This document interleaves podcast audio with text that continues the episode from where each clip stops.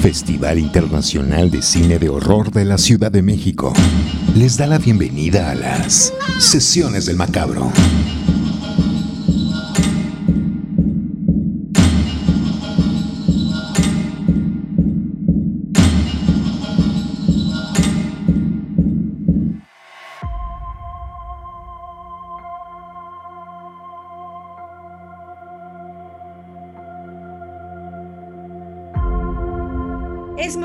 De sufrir, llorar y pasarla increíble con estas sesiones del macabro. Bienvenidas y bienvenidos. Soy Cassandra Vicario, su anfitriona en esta ocasión y por supuesto, como ya es costumbre, estoy en compañía de mi queridísima Edna Campos. Edna, ¿qué tal? ¿Cómo estás? Muy bien, Cassandra, disfrutando mucho de esta tarde de lluvia en la que estamos grabando eh, en la Ciudad de México en este mes de abril eh, horriblemente caluroso.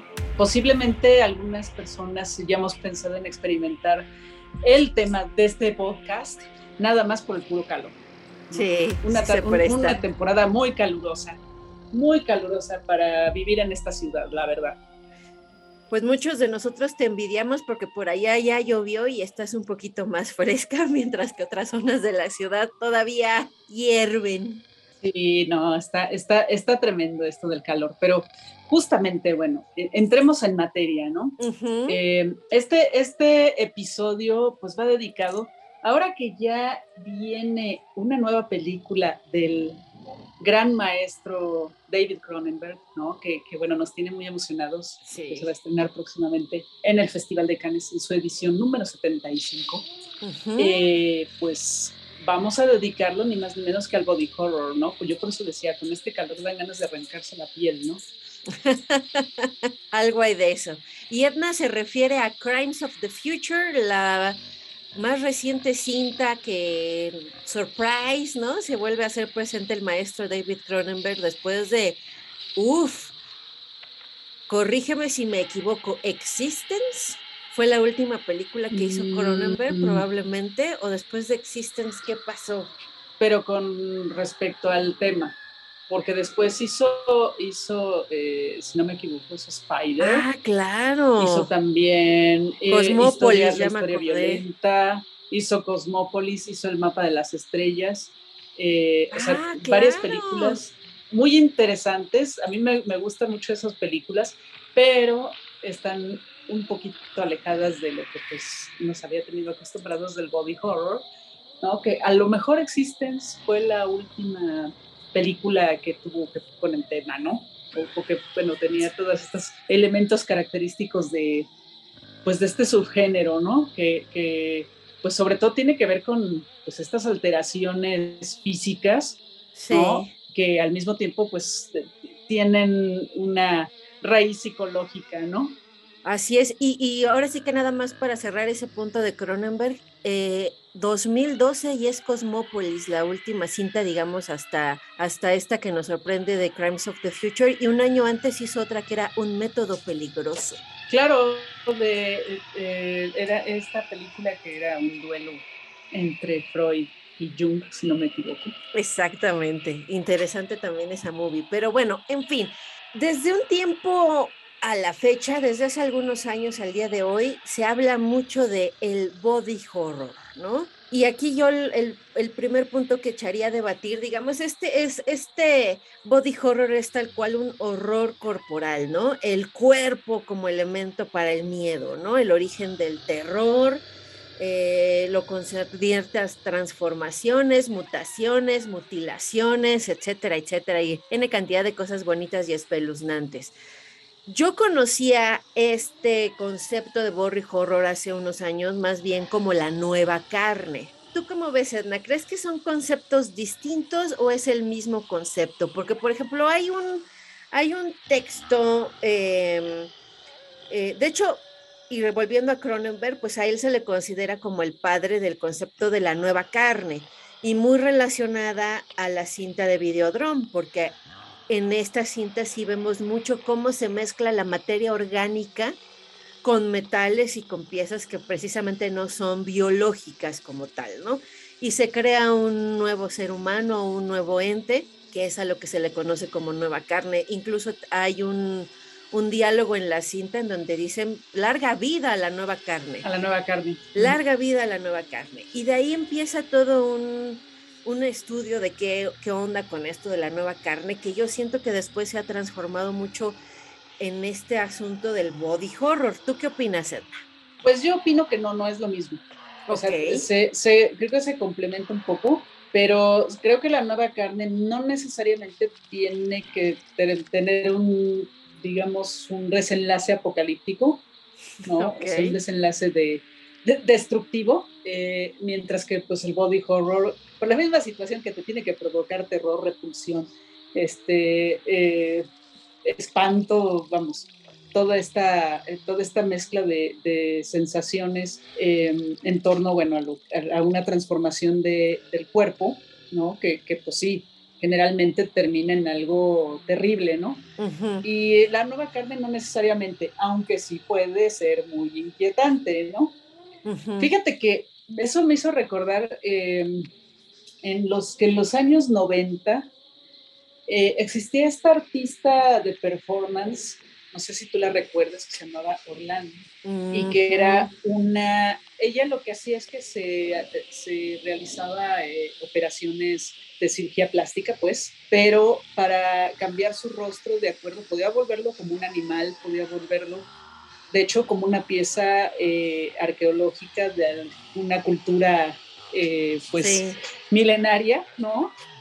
y eh, eh, ese era el performance, ¿no? Grababan incluso las cirugías, podían ver las cirugías eh, que le hacían, que si le ponían implantes, pero sí, no, no era necesariamente como una cirugía estética, ¿no? En la que, no sé, eh, hacen la nariz de cierta manera, ¿no? Que, entre más con los cánones de belleza, ¿no? Más bien era una cuestión mucho más, este, pues sí, o sea, de transformar completamente el cuerpo en otra cosa, ¿no? O sea, que, en lugar de que pareciera ella, y luego se hacía la cirugía para volver a ser ella, ¿no? O sea, sus, rasgos eh, originales, ¿no? Entonces, era, yo me acuerdo que era bastante popular en ese momento, ¿no? Y eh, hacía muchas eh, conferencias, ¿no? Pero incluso no le podías tomar fotos, porque decía ella que era una violación de derechos de autor. ¡Wow! Sí, era una cosa así fantástica y a la vez muy, muy loca, ¿no? Me acuerdo que vino a Guadalajara, no me acuerdo si a principios de los 2000 o en los años 90, todavía eran los 90, y eh, de un periódico le tomaron una foto y se armó una, pero bueno, casi andaba demandando el periódico por un millón de dólares, ¿no? Órale. O sea, porque se, eh, se consideraba plagio, porque pues e, eso era lo que ella mostraba, ¿no? O sea, su cuerpo eh, trabajado o retrabajado en, una, este, en una cirugía. Era muy interesante, la verdad no sé qué haya sido ya de ella, no, eh, tiene mucho tiempo que no, no, este, no he visto ya nada que, ande por ahí o algo, no sé, igual ya se murió o algo así, pero este, sería cuestión nada más de, investigar, ¿no? Y este, pero bueno, también creo que pasó un poquito, eh, pues, e, ese tipo de experimentación y creo que también lo, lo hizo en el momento en la época dorada del performance, ¿no? Que fue en los años 90. Claro. También había otro, también había otro performer que se llamaba Bob Flanagan. Él sí falleció, que de hecho falleció de, este, no me equivoco, falleció de SIDA, ¿no? Y hacía también unos performances muy transgresores, ¿no?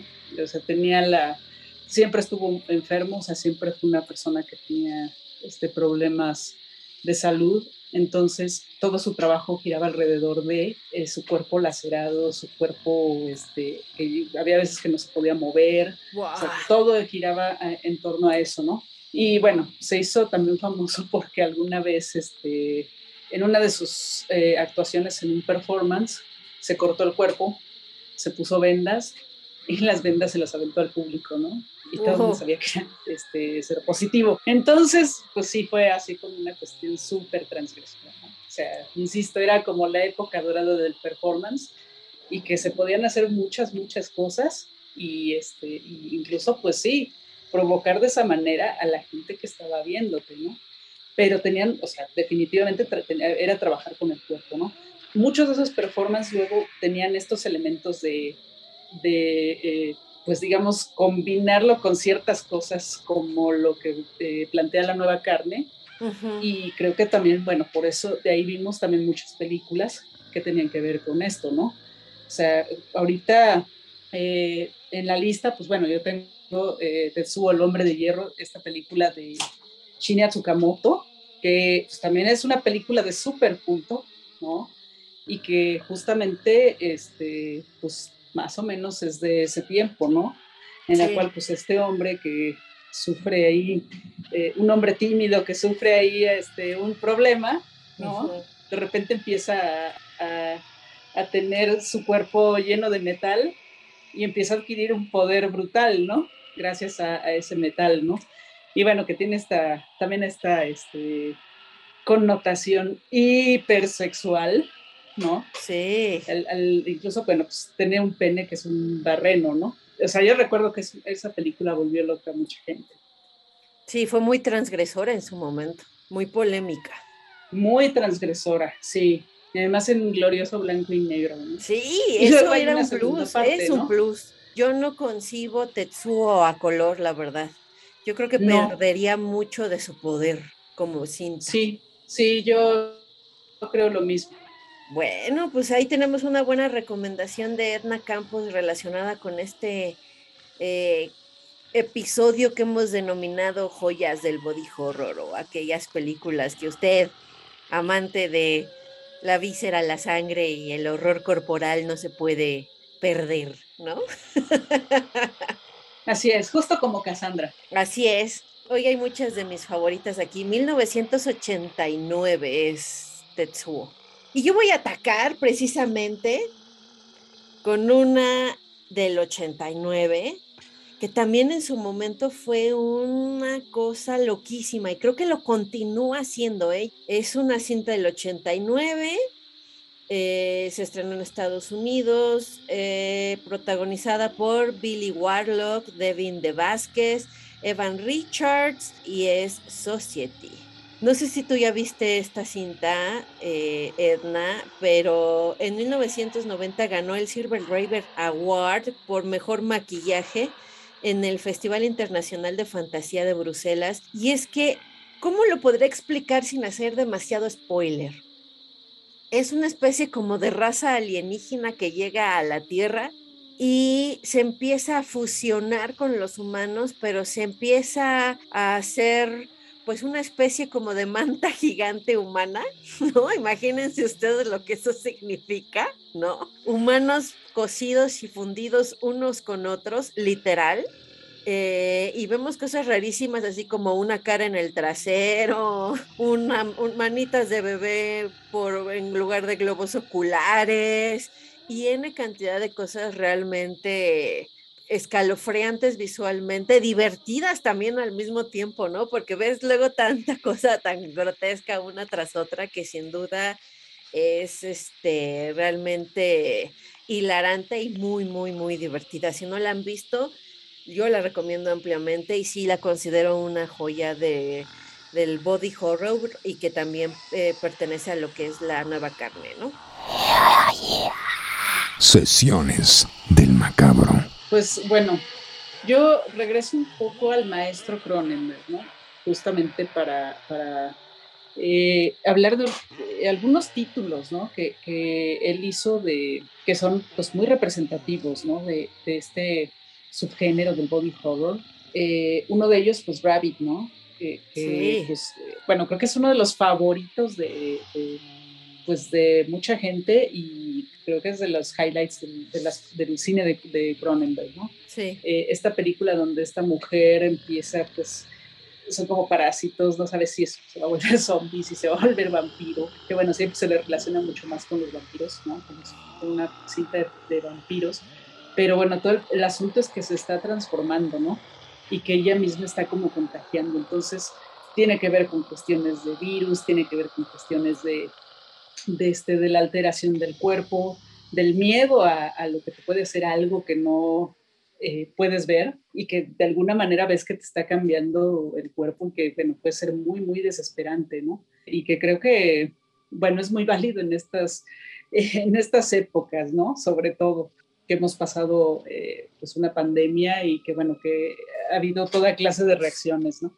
Entonces, bueno, en el caso de Rabbit, pues sí, es, un, es obviamente es muchísimo más gráfica que psicológica en ese sentido, pero eh, sí es una de las grandes joyas, ¿no? Y pues sí, este, completamente inscrita en este subgénero del body horror, ¿no?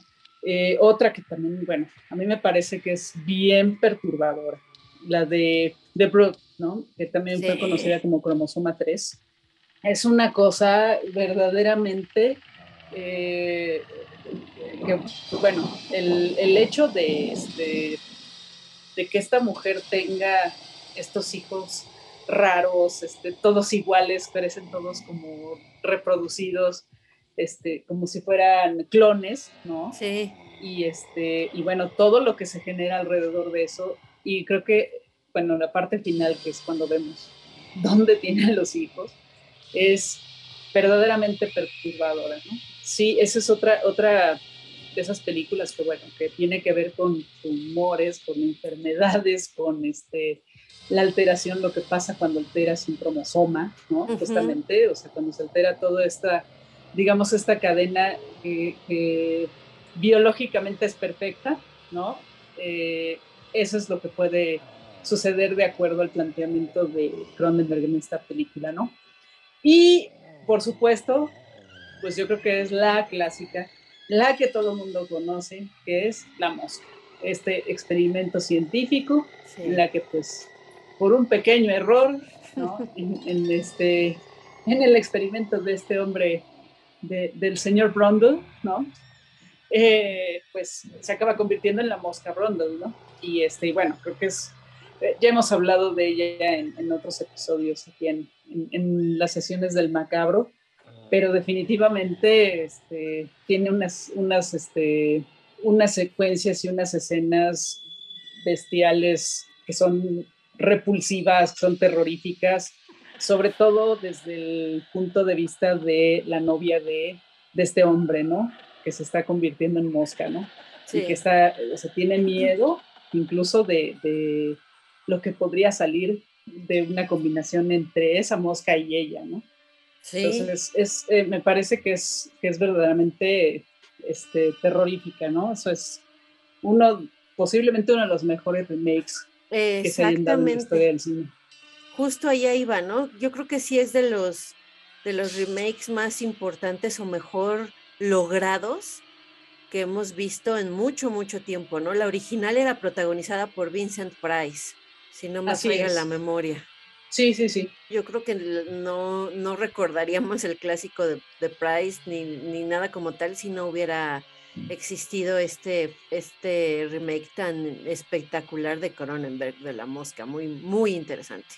Y de acuerdo completamente. Y ya que estás con insectos y mosquitas, por cierto, voy a abrir otro paréntesis, que hace algunas semanas leía yo por ahí en, redes sociales, en algunos periódicos, que habían retirado algunas vacunas de COVID porque encontraron unos mosquitos.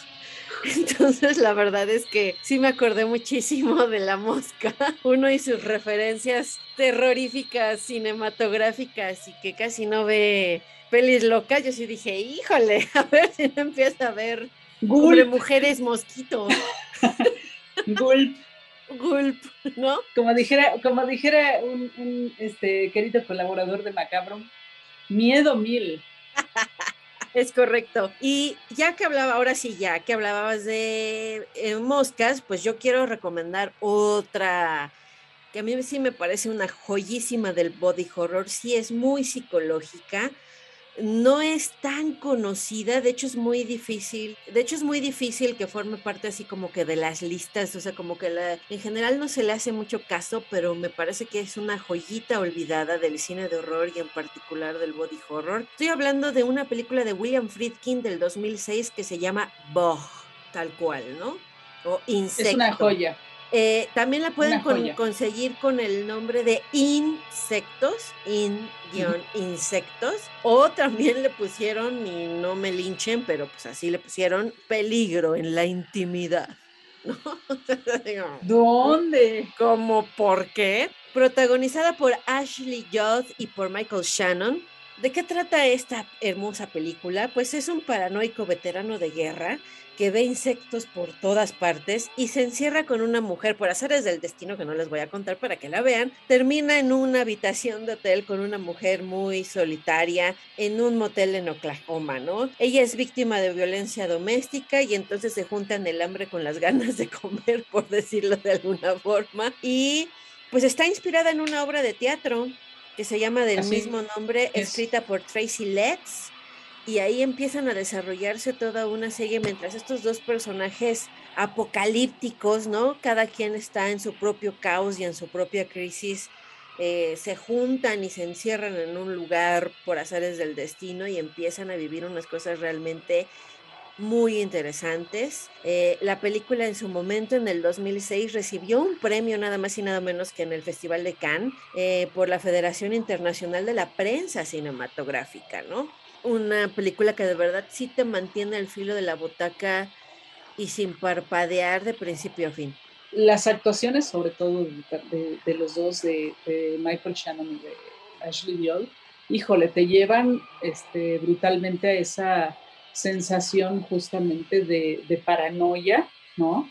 En la que, eh, pues sí, o sea, esa, esa, esa idea de que hay insectos por todos lados y que hay que estar encerrados, porque además la película prácticamente se desarrolla en una sola habitación, ¿no? Que además es, es, algo muy, muy difícil y pues muestra definitivamente la maestría de, de William Friedkin para, para, pues para mantenernos eh, en suspenso. Eh, pues ahora sí que prácticamente con, con estas grandes actuaciones, ¿no? grandes, buenos diálogos, o sea, una buena ambientación, todo, todo, ¿no? O sea, creo que tiene todo y sí. Coincido contigo en que si es una película que desafortunadamente poca gente conoce y que pues sí debe de debería tener un lugar mucho más alto en la historia del cine de terror, ¿no? Y que además nos demuestra que William Friedkin es más que el exorcista, ¿no? Porque parece que es, como el One Hit Wonder de William Friedkin, ¿no? Y William Friedkin, ay, el exorcista, y ya se acabó. No. Sí. Esta película de... No, tiene muchas más películas, sí. Y muy buenas. O sea, es, un, es, er, es realmente un buen director. O sea, no es nada más una persona que está pasando por ahí y, le, y, le, cayó el. Se encontró con el exorcista. Ajá, ¿no? Y Ajá. ya, romper, bye. No, William Friedkin de verdad que ha demostrado que es un buen director de cine y más allá del exorcista, Bog no tiene desperdicio. Sí, justamente. Y bueno, eh, yo me voy otra vez a Canadá. ¿Qué, pasa en Canadá? Este, con esta película que se llama eh, American Mary de las hermanas Oscar de las gemelas Oscar, una película de una eh, estudiante de medicina que pues se encuentra con la posibilidad de ganar dinero haciendo cirugías plásticas a personas que quieren transformarse eh, de otra forma, ¿no? O sea, que no necesariamente, una vez más, vamos por cirugías estéticas, sino que quieren transformarse en algo distinto, ¿no? Y de ahí, bueno, pues convierte su casa en, este, en una especie de quirófano, eh, pues eh, digamos, eh, clandestino y se empieza a hacer de muchas clientes, ¿no? Sobre todo mujeres, ¿no? Se empieza a hacer de muchas clientas que tienen dinero y que tienen ganas de, que, de ser otra cosa. O sea, ahí vemos que se pueden este, cambiar igual la cara como si fueran animales, este, vamos, infinidad de cosas, ¿no? Eh, la idea aquí es que eh, de alguna manera todo, todo eso que está haciendo ella también le está afectando, ¿no? A, esta, a esta doctora y empieza también a transformarse al igual que se transforman sus clientas, ¿no? Y obviamente, bueno, ahí empieza a, tener problemas de todo tipo, ¿no? Eh, me parece que es una, es una película muy interesante, a veces por momentos es dispareja, pero definitivamente toda esta parte eh, en que explora todo este, toda esta transformación del cuerpo a partir de la cirugía estética o de la cirugía plástica, mejor dicho, sí nos deja ahí pensando en esta, pues en lo que a veces hace la cirugía estética, ¿no? Cuando abusas de ella. que empiezas a, este, no sé, pues a ver que tienes ya este, líneas de expresión, que tienes arrullitas, este, patas de gallo y bueno, me empiezo a hacer aquí, ¿no? Y de repente dices, empiezas a ver una sola línea y dices, no, ya me tengo que hacer la siguiente cirugía. Y ya me tengo que hacer la siguiente cirugía. Y luego, bueno, no quiero ver cómo quedan las caras, ¿verdad? Entre el botox y, este, y los hilos y las, este, y las retiradas, pues sí, creo que eh, justamente por ahí va el mensaje de esta película, ¿no? Que de alguna manera sí lo tiene. Sí, por supuesto. Y sí, hablar de cirugías plásticas, la adicción a las cirugías plásticas es realmente un motivo para, pues, para temer, ¿no? A mí sí me da un poco de ñañar en algún momento empezar con una inyección de Botox y terminar completamente plastificada, ¿no? Yo tengo la teoría, por supuesto, este, no tengo pruebas, pero tampoco dudas, ¿no? pero este, tengo la teoría de que la gente que se vuelve adicta a la cirugía plástica como que pierde mucho su piso y, pierde mucho su, centro, no su piso, sino su centro. Y de repente les empieza a salir todo mal. Sí, y además la inversión de dinero. Tengo, tengo, esa, tengo esa idea. No, no, no, no. Y creo que entre más, este, ahora sí que entre más adicto seas, pues es como todo, ¿no?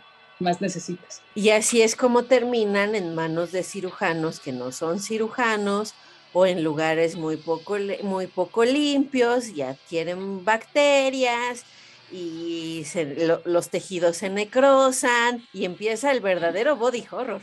Así es, ¿no? Y bueno, y, les, se inyectan aceites que más bien van en el coche, ¿no?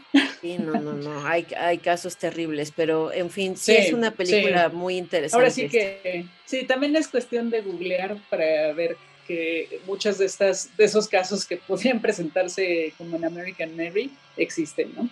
Sí, cómo no. Yo me voy a ir ahora, Edna, a una película de Mitchell Lichtenstein que se estrenó en Sundance y es una cinta muy interesante que se llama Teeth. Eh, que está muy relacionada en español, la pueden encontrar como vagina dentada y entonces creo que ya fue muy gráfica y ya saben ustedes de qué va la ¿De película, qué se trata? ¿verdad?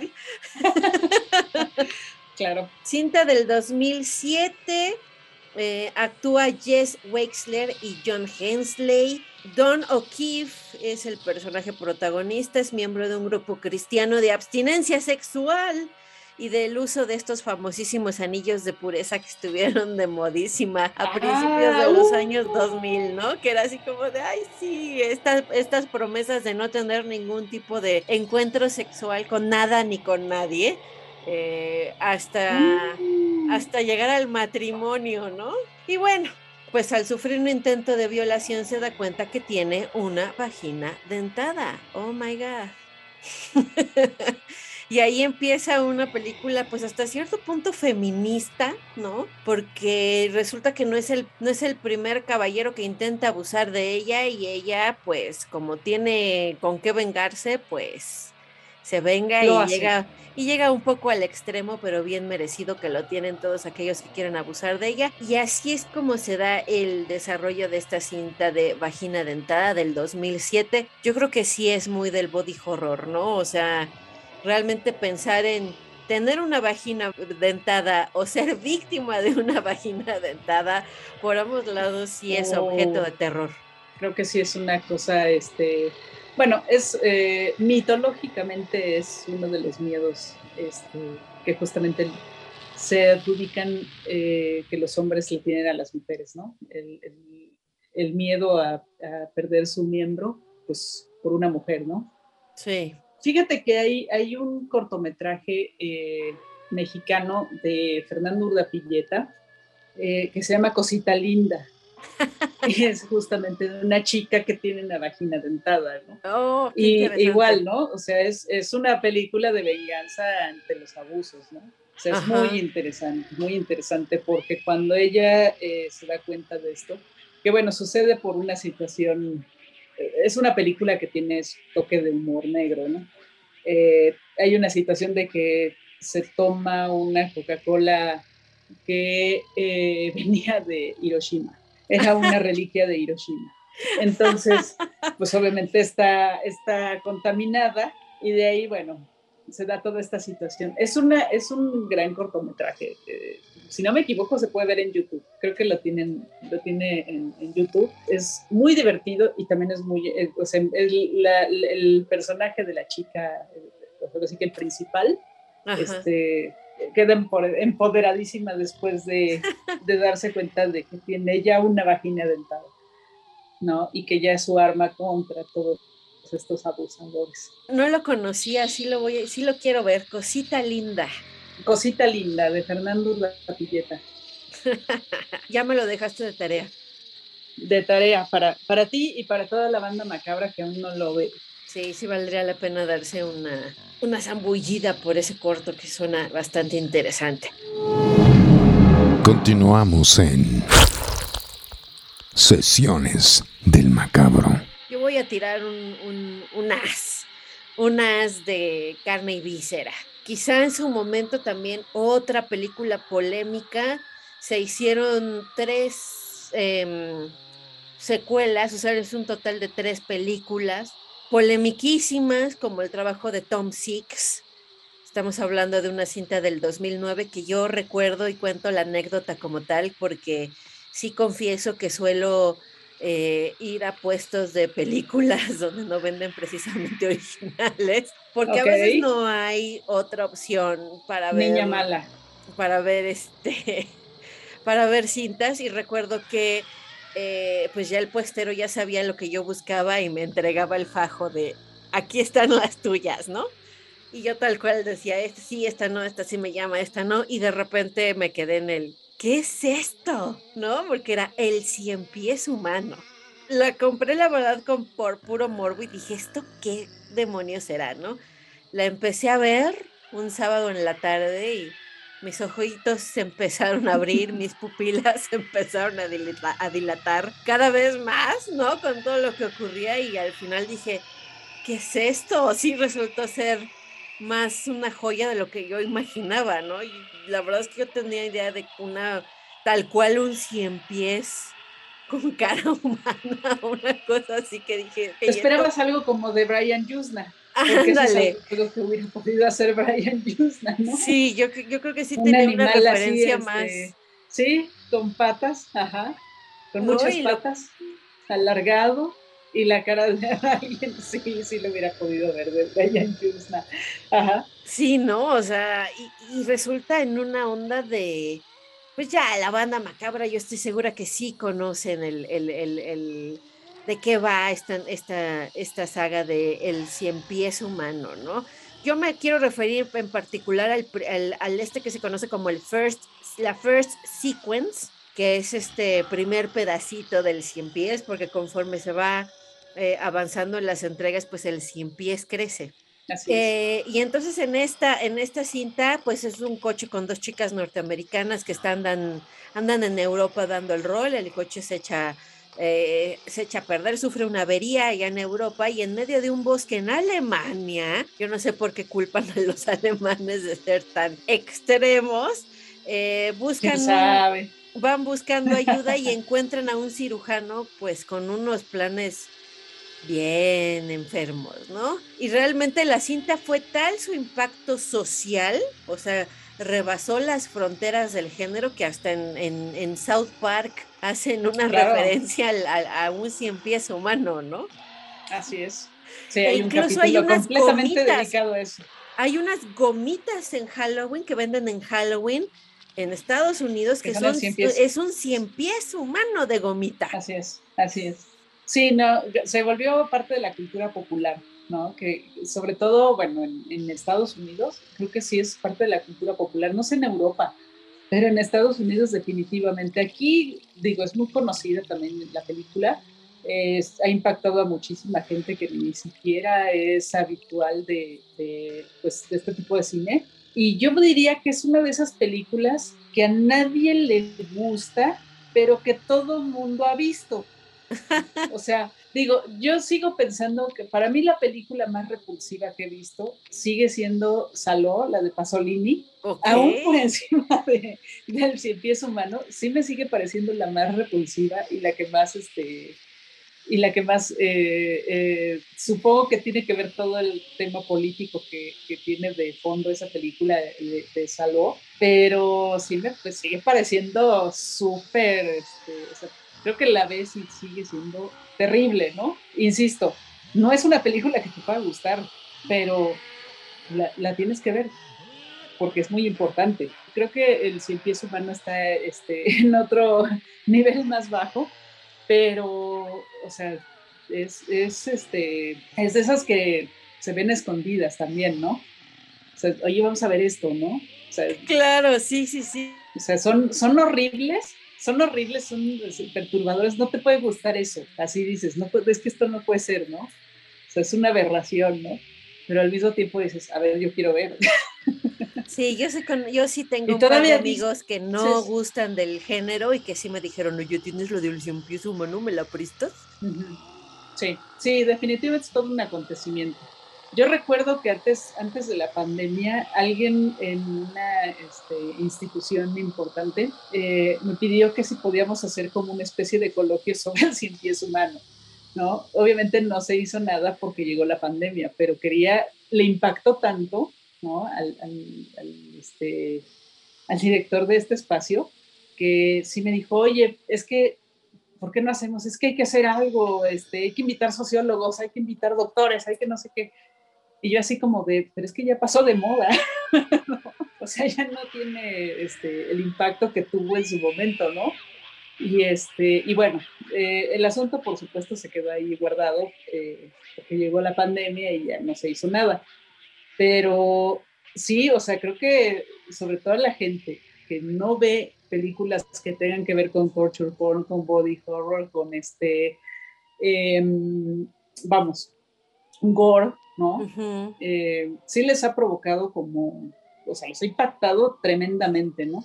Y yo dije, mejor no quieres que veamos la de Mártires, ¿no? Esa es otra, esa es otra de, que también podría considerarse de body horror bien cañón, ¿no? Sí, no, bueno, sí es una cinta bien interesante este first sequence de Human Centipede, que creo que es el mejor. La segunda también es, es buena a sobresalir que, a resaltar más bien que es en blanco y negro también, ¿no? Y que el protagonista sí es bastante repulsivo físicamente, sí es así como de, ¡ay! Adelántenle, no, no lo quiero ver.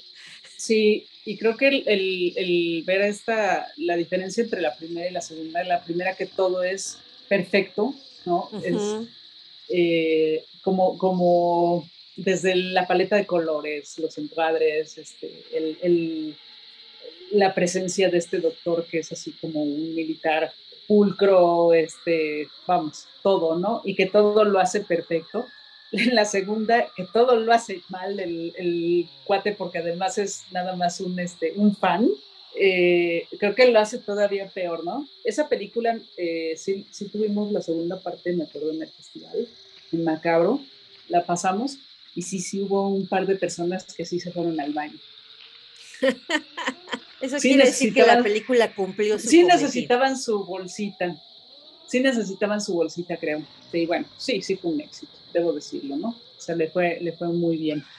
Y eh, bueno, eh, para cerrar un poco este, lo de eh, este sin pies humano, em, hace poco en las noticias salió, pues, cómo trataban a ciertos, este, a los presos en un país al sur de México, ubicado en Centroamérica, y pues les, tomaron un video, ¿no? Eh, todos sentados, eh, prácticamente desnudos, eh, sentados uno tras otro en el patio. Y bueno, la advertencia era que si, si seguías perteneciendo a esas bandas, pues ibas a acabar con estos cuates, ¿no? Y era un video del gobierno. Entonces, mucha gente dijo, ¿qué carajos es esto? ¿Es el cien piso humano o qué? Porque había una toma del video desde el cielo y efectivamente te recordaba justo la tercera entrega del cien pies humano, ¿no? Hay otra cuestión de que sí, este, del impacto que tuvo, digo, yo no sé si las autoridades de ese país este, pensaron en el cien pies humano, yo espero que no, ¿no?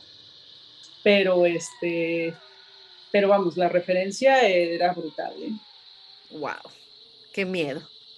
Sí. ¿Y luego qué más, Edna? ¿A dónde vamos? Seguimos con nuestro conteo de body horror.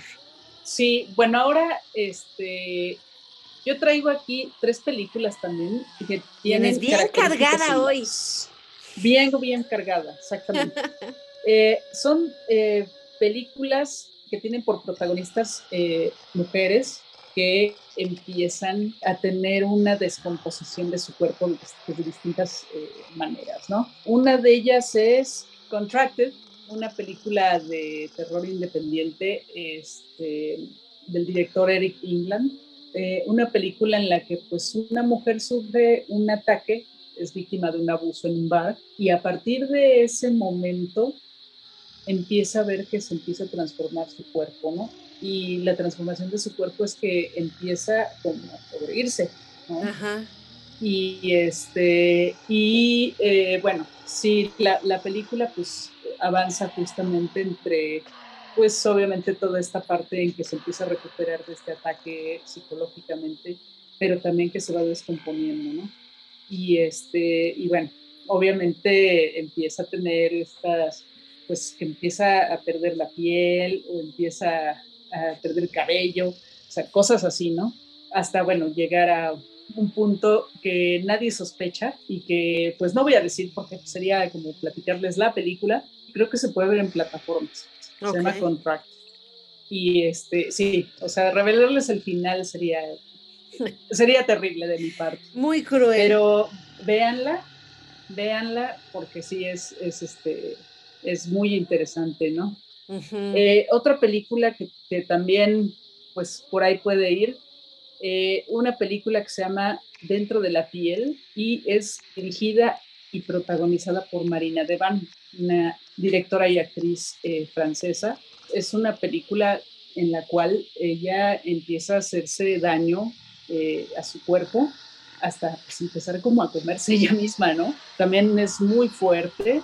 Algunos la inscriben dentro de este cine extremo francés que se dio a finales de los años 90 y que, bueno, todavía continúa un poco en los 2000. Y bueno, el personaje igual, ¿no? O sea, está teniendo una crisis eh, personal y toda esta crisis personal se empieza a reflejar justo en eh, la transformación que tiene su piel, ¿no?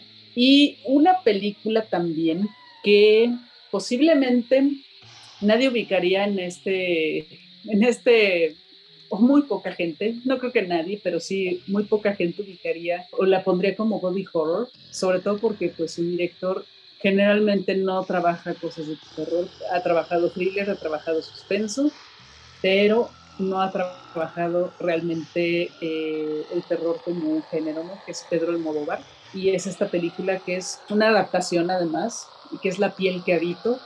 Y bueno, yo siempre he pensado que es eh, su versión de... ¿Los ojos sin rostro? Los ojos sin rostros, exactamente. Es similar en algunos, en el planteamiento. Y bueno, pues sí, o sea, no es una película que esté en clave de terror definitivamente, ¿no?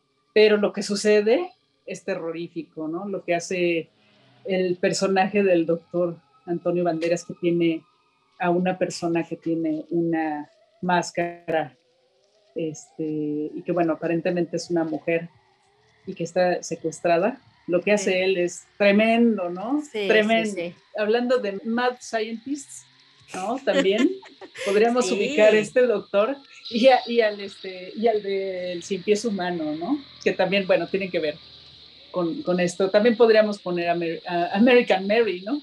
En ese, en ese este rango de, de mad scientists. Sí, claro, si hablamos de este, horror y de todos estos horrores corporales, pues sí tiene que entrar la ciencia y tienen que entrar los cirujanos, ¿no? Sí, creo que es interesante, eh, son tres mujeres que están encerradas eh, en las tres películas, son tres mujeres encerradas, son tres mujeres que están en crisis, ¿no? Por distintas razones algunas por cuestiones psicológicas, otras por la interacción del exterior con ellas, ¿no? Porque sufrieron algún trauma eh, de alguna manera y están, eh, justamente están peleando con ellas mismas en, un interior, ¿no?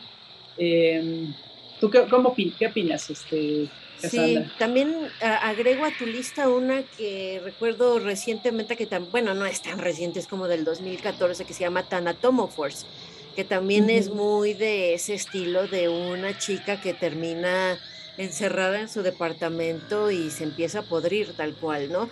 Pero si no me falla la memoria, ella empieza a sentir placer sexual al tocarse mientras está pudriendo. Entonces también esto es un poco más enfermo en, la situación y realmente pues no hay muchos personajes, ni hay ninguna diatriba así, este, crítica social, la, la, la, la, ¿no? O sea, no, eh, va por ahí.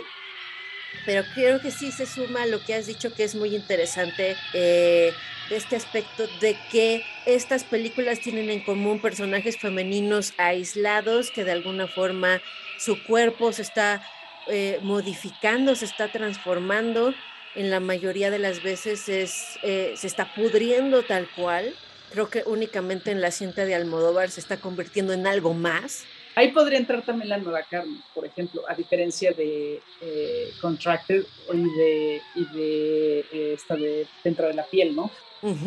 Está incidiendo ahí alguien más en la transformación del cuerpo de esta chica, ¿no? De la piel que habita. Sí, y ahí termina transformada en otra cosa, digamos, ¿no? Ella entra como en una especie de capullo y termina saliendo del capullo convertida en otra cosa, ¿no? Y en las otras películas tenemos más bien personajes femeninos que se van, pues, desapareciendo, o sea, realmente no se convierten en nada más, o sea, ni siquiera se convierten en un monstruo come carne, tal cual, o sea, terminan completamente destruidas, ¿no? Y es interesante porque no tenemos cintas con ese argumento cuyos personajes principales sean hombres. Fíjate que este, ahorita lo pensé y quizá el eh, el caso de la mosca, que también de alguna manera este personaje se va pudriendo, pero a final de cuentas creo que su actitud es muy distinta, ¿no? O sea, la actitud, eh, él, se siente, primero se siente como, como que hizo algo genial porque se volvió más poderoso, ¿no? Porque tiene habilidades que como humano eh, pues definitivamente no, ¿no? Y que empieza como a adquirir estas cosas de la mosca, ¿no? Y después, pues sí, también adquiere, empieza a dominar el, los genes de la mosca, ¿no? Ahora sí que ahí es donde todo se pudre literalmente, ¿no? Sí, y en el caso de estas chicas sí es, justamente es, eh, o sea, no es algo que ellas busquen, es algo que les está sucediendo, insisto, por la interacción de, de alguien más, en, Contracted por el, por el abuso. En La piel que habito también es abuso, por supuesto, lo que está sucediendo, es, es, un caso de abuso. Y en el caso de, de, la película de Marina de Banda, de Debajo de la piel, sí es un poquito más este, compleja, porque justamente es como este, la psicología del mismo personaje, ¿no? Sí. se va desvaneciendo, pero es por su propia psicología, no es necesariamente por la interacción de algo más, ¿no? De algo, de algo eh, externo. Y volviendo a la mosca, yo creo que ahí, digamos, se pudre la parte humana y emerge la mosca, ¿no? Que creo que sería la diferencia como con la cinta de las chicas, porque en, esta, en esta trilogía, digamos, o en estas cintas que acabamos de mencionar, pues las chicas desaparecen tal cual, ¿no? Y no es spoiler, o sea, pasan más cosas al final, sí, pero estas jóvenes, insisto, no se transforman en monstruos zombies o en mariposas o, o, terminan convertidos en energía, materia, no sé qué, no, no pasa eso, ¿no?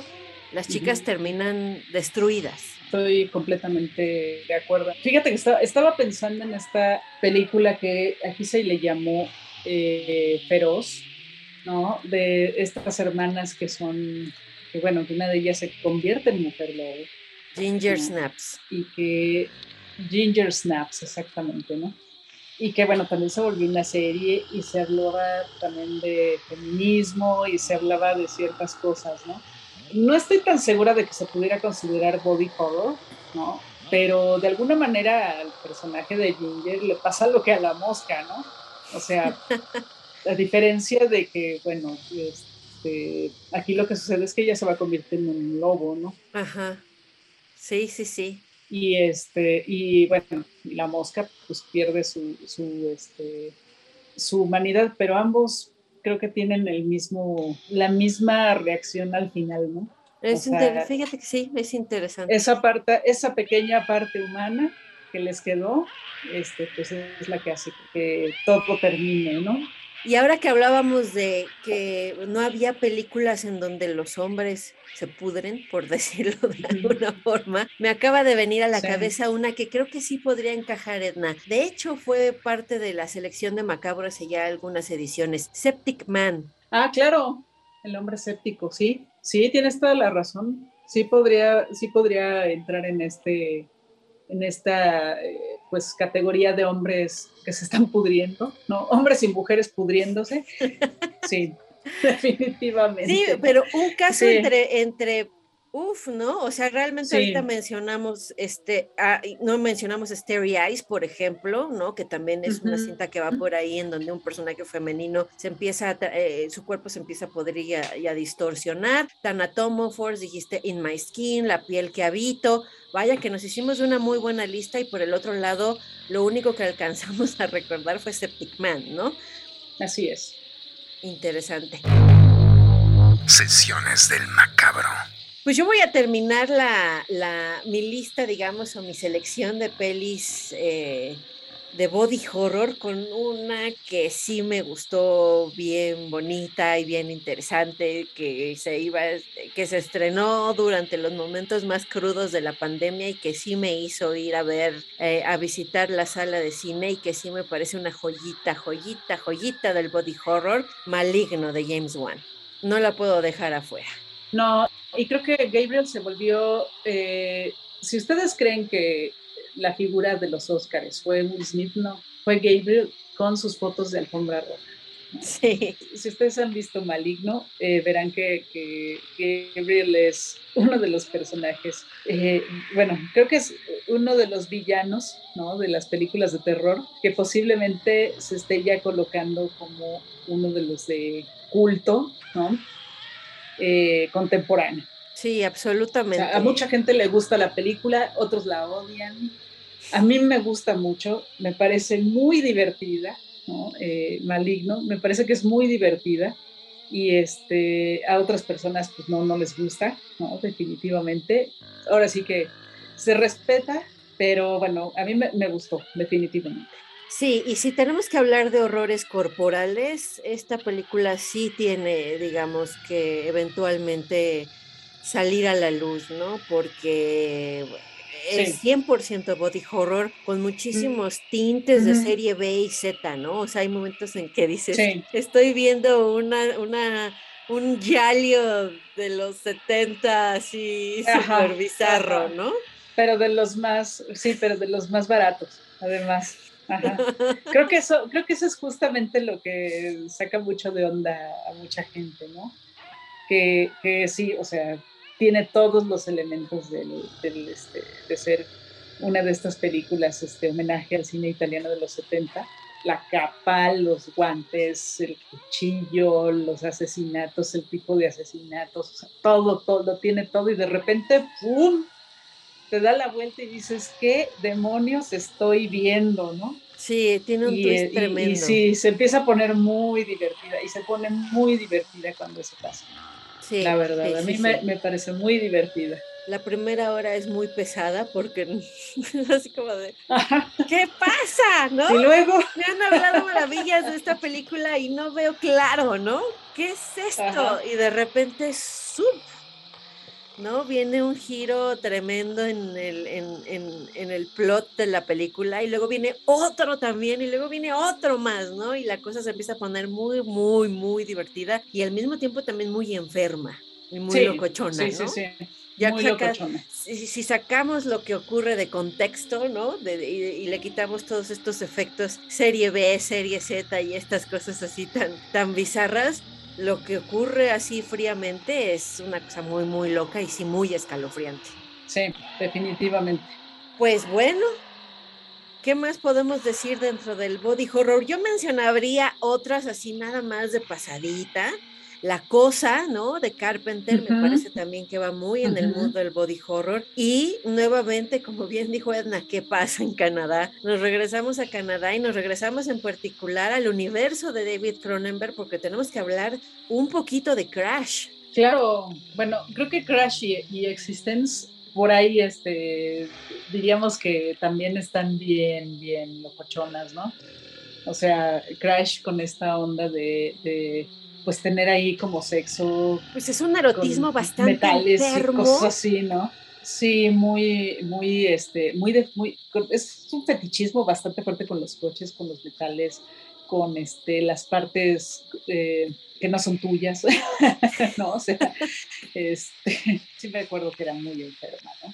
No es una cinta de terror como tal, ¿no? O sea, no. sale el monstruo, no sale la tripa, no hay mutilaciones ni nada por el estilo, pero vaya que es una película que sí te inquieta, pero al mismo tiempo te deleita y te hipnotiza.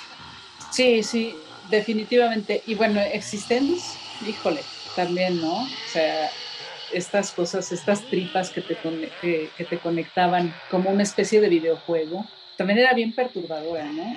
Y, justo, bueno, creo que era el momento en que pues se había un boom de los videojuegos, ¿no? O sea, digo, no es como que se haya ido, pero, pero justo era cuando la, industria del videojuego se explotó, ¿no? Y creo que de alguna manera este, esa película, más que llevarnos por el rumbo de los videojuegos, aunque pues, la referencia era completamente directa, de alguna manera ya nos anunciaba lo que iba a pasar con la vida digital, ¿no? Absolutamente. más que con los videojuegos, con la vida digital. O sea, es, yo recuerdo muy bien esta película, cada que se habla de cuánto tiempo pasamos en redes sociales, si estamos eh, conectados todo el tiempo, vamos, o sea, que además ni siquiera necesitamos este, tripas ni cables para hacerlo, ¿no? Era una forma de body horror sin que tampoco fuera, era, más ciencia ficción, ¿no?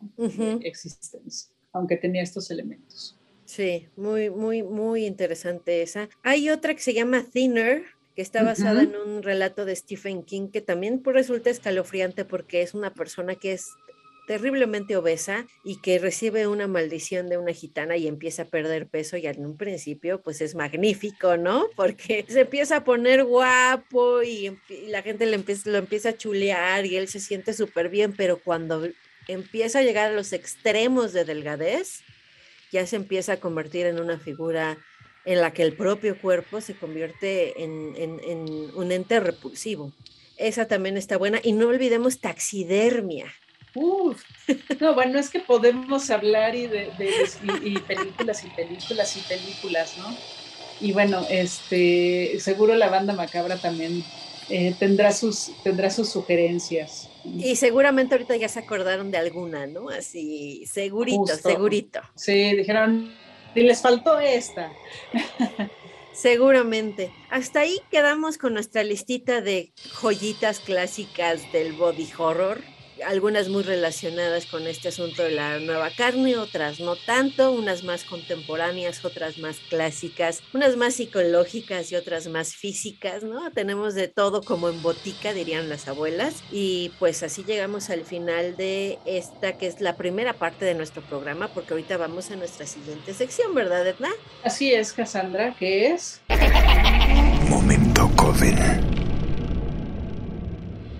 estamos de manteles largos porque estamos estrenando convocatoria, Edna. Cuéntanos de qué va. Pues bueno, eh, justo acaba de lanzarse la convocatoria de eh, El Macabro Joven, la, segunda edición, o la segunda emisión, mejor dicho, de la convocatoria de Macabro Joven. Una convocatoria que va eh, justo para apoyar la realización de cortometrajes dirigidos por mujeres. O sea, ustedes pueden tener al crew de hombres si ustedes quieren, pero eh, el cortometraje tiene que estar dirigido por una mujer. Esta convocatoria pues tiene eh, como premio varios apoyos interesantes que tienen que ver con catering, que tienen que ver con equipo, tienen que ver con este, postproducción ¿no? de, imagen, eh, tienen que ver también con asesorías, ¿no? A veces eh, si es, es muy necesario que tengan una asesoría de producción para que no se les dispare el, este, la, filmación o no se les caiga. Es, eso también es parte de lo que se ofrece en esta convocatoria. Y bueno, también la posibilidad de que sea distribuido en tres países, ¿no? Que es este, Argentina, España y aquí en México, ¿no? Que, que este, este premio, bueno, esta parte pues va al cargo de, de Macabro, ¿no? Entonces, em, pues bueno, ahí está la oportunidad. Estamos, eh, estamos en, eh, en, muy buen tiempo. Eh, pónganse a escribir su guion. Las bases completas están en la página de internet de Macabro, que es macabro.mx. Léanlas bien, chequenlas muy bien. ahí hay un correo donde está, donde se puede informar todo lo que, las dudas que puedan surgir sobre eh, la convocatoria para que nos escriban ahí y nos pregunten. Y, este, y bueno, eh, insisto, léanlas muy bien, lean muy bien las condiciones de los premios, ¿no? Para que también sepan ustedes eh, equilibrar sus presupuestos y sepan qué es lo que sí tienen, qué es lo que no tienen, dónde lo pueden hacer, cómo lo pueden hacer y de alguna manera pues ya tengan un proyecto que sea realizable, que sea viable y que además, pues, les deje un muy buen sabor de boca tanto a ustedes como a todos los patrocinadores de estos premios y pues a nosotros, ¿no?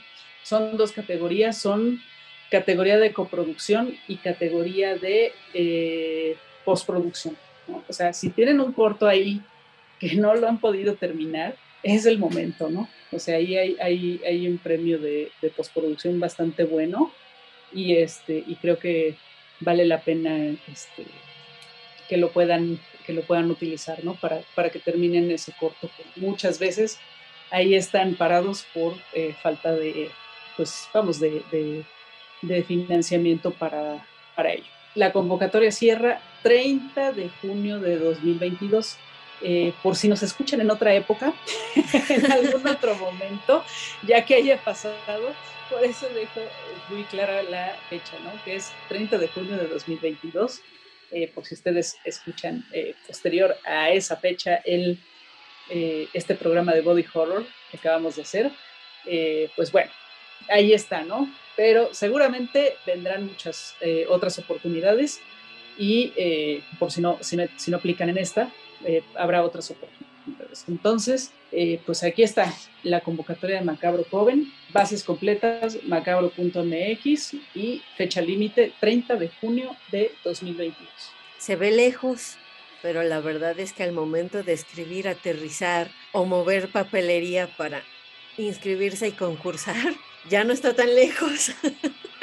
Entonces también desde ahí empieza, desde ahí empiecen también a a programar sus tiempos, porque sí solemos ser así, como de, ah, falta mucho, mañana empiezo a escribir y de repente voltea uno la cara y es 30 de mayo y solo vas a tener un mes para poderlo inscribir y empieza la angustia y el verdadero terror, ¿no?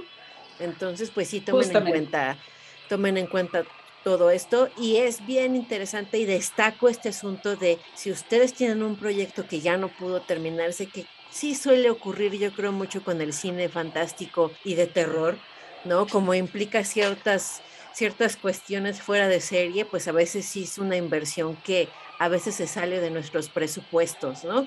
Entonces, si ustedes tienen por ahí algún proyecto, chicas, que se quedó inconcluso, pues creo que esta puede ser una muy buena oportunidad, no solo de llevarlo a término, sino de mostrarlo al público y no solo en, nuestro país, sino también en, dos eh, lugares muy importantes. Así es, pues ahí está el aviso, ahí está la, oportunidad y esperamos que eh, pues nos escriban y sobre todo que nos manden eh, sus proyectos, ¿no? Aquí estamos pues muy entusiasmadas, ¿no? Para, este, para ver pues, que, que, esto vea la luz y que, bueno, que, que, sea algo, vamos, que sea la base para, eh, pues, que se puedan ver más películas de terror dirigidas por mujeres aquí en México. Claro. A las mujeres nos encanta el cine de horror y aquí tenemos ah, dos, dos, este, dos ejemplos de ello, ¿no? Justamente, Cassandra pues muchísimas gracias, Edna. Muchas gracias, Cassandra. Qué gusto eh, nuevamente compartir eh, La sangre y la víscera contigo.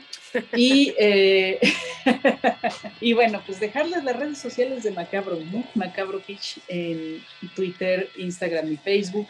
También, bueno, síganos también las, las de Macabro Joven, ¿no? También tienen sus redes, tanto en Instagram como en Twitter. Y bueno, la página de internet de macabro, macabro.mx. Y no se olviden que la edición 21 de Macabro, la de este 2022, eh, será del 17 al 28 de agosto. Eh, es una edición que será en formato primordialmente presencial, sí tenemos actividades digitales, pero definitivamente nos regresamos, regresamos a hacer el ritual, ¿no? El ritual anual que es tan necesario y tan importante para que nos volvamos a reencontrar en las salas de cine eh, para disfrutar pues de lo que más nos gusta, que son las películas de terror. Esa es una magnífica noticia, Edna. Qué bueno. Yo creo que más de un integrante de la banda Macabra en este momento brincó de felicidad y de espanto, ¿no? Al escuchar esta, esta situación de que este año tendremos más eventos presenciales que en la edición anterior, ¿no? Y que podremos ver y disfrutar de películas más en sala de cine que en streaming, ¿no? Entonces, vaya que eso es una magnífica noticia. Muchísimas gracias por habernos escuchado. Recuerden que Edna Campos y Cassandra Vicario, anfitrionas de estas sesiones del Macabro, les queremos mucho y les queremos asustar. Nos escuchamos dentro de unas semanitas con otras sesiones del Macabro. Hasta pronto. Hasta la próxima.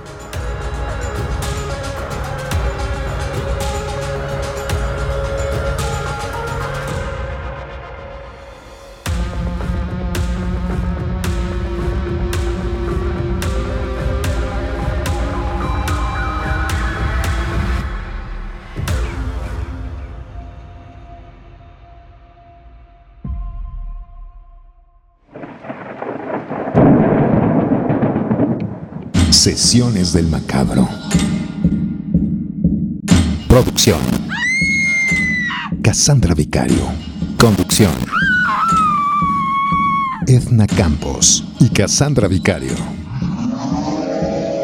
Muchas y macabras gracias por su atención.